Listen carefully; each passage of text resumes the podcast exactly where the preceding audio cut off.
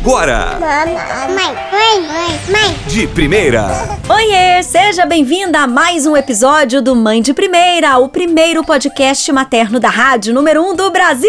Ai, que alegria! Ai, que responsa, hein? Mais responsa mesmo é ser mãe, pai ou outro cuidador comprometido com a vida de uma criança. Porque falando de nós mulheres, a gente tem medo de parir e tal, mas depois que passa, percebe que parir foi fácil, né? Difícil é o que vem depois, que envolve criar e educar, preparar um ser humano para a vida. Aí é que o buraco é mais embaixo.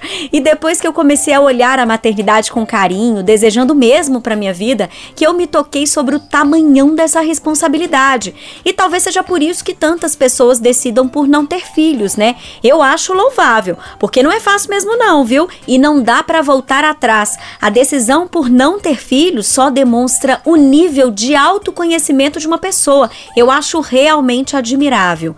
Mas como eu me decidi por ter um filho, eu me dedico desde então a ser a melhor mãe que eu posso para ele. Esse serzinho que não pediu para nascer, mas que eu jurei dar o meu melhor para criar um adulto fodástico. Sim, um adulto fodástico. Adulto. Tem muita mãe que esquece que a criança vai crescer e não cria o filho para viver em sociedade, nesse mundão de meu Deus, que muitas vezes é cruel, né? Eu não sei qual foi a sua realidade na infância, mas a minha educação foi bem tradicionalzona. Eu aprendi que o adulto era superior, que eu tinha que ser obediente. Eu vivia num ambiente de muito amor, mas também de palmadas e uns berros, viu?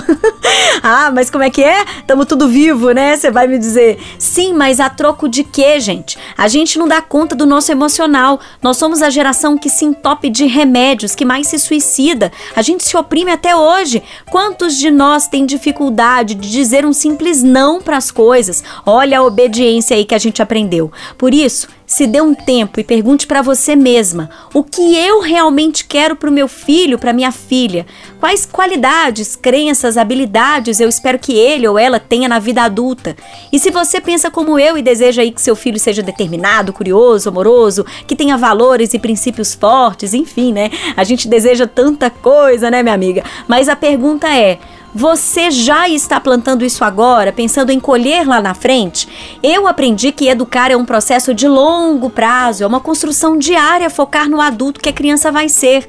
Os nossos pais, no geral, nos criaram num processo imediatista para resolver todas as questões ali na hora, como se a gente não armazenasse nessas né, experiências. Aquele grito que a nossa mãe ou o nosso pai deu era apenas para resolver aquele problema na hora lá. Não era para a gente desenvolver nenhum tipo de medo ou trauma, não. Mas para muita gente deu ruim, né? E o pior, no movimento automático a gente acaba repetindo a criação que a gente recebeu. Você diz que seu filho é desobediente quando chora e faz birra, mas deseja um adulto que saiba o que quer.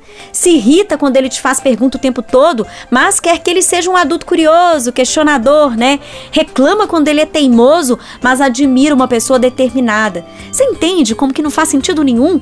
Tudo muda quando a gente muda. Muda aí o seu olhar sobre o seu filho. Ressignifica esse jeito pejorativo de lidar com o comportamento dele. E aí, vamos juntas diminuir os traumas na geração futura. Sim, diminuir, né? Porque não dá para querer zerar, minha filha. Criar é lidar com escolhas diárias e esse crescer dói mesmo. Mas não dá para aplicar um tipo de criação podada e cheia de limitações a vida inteira e de repente esperar que quando o menino fizer 18 anos ele acorde num lindo dia de verão e diga assim: pronto, agora eu sei o que eu quero da vida, eu vou correr atrás dos meus objetivos com coragem, determinação. Poxa, não é assim não, né? É de pequeno que se faz o grande. Dito isso, tem mais, viu? A neurociência já mostrou que o principal meio de aprendizagem da criança é pela repetição. Então também não adianta perder a paciência quando o filho grita se você grita de volta. Pense que você precisa ser o adulto que você quer que seu filho seja um dia. Você não ensinou seu filho a andar, a sorrir, ele aprendeu observando. Educar é um processo de dentro para fora. Comece por você e você vai perceber que esse processo de autoeducação por modelagem e repetição é o caminho mais fortalecido fortalecido e duradouro para uma transformação deles e nossa também. Para bater papo já sabe, no Instagram é arroba mãe de um A. E para mais dicas, acesse e se inscreva em youtube.com barra mãe de primeira. Beijos de luz e te espero no próximo podcast, hein? Mãe de primeira.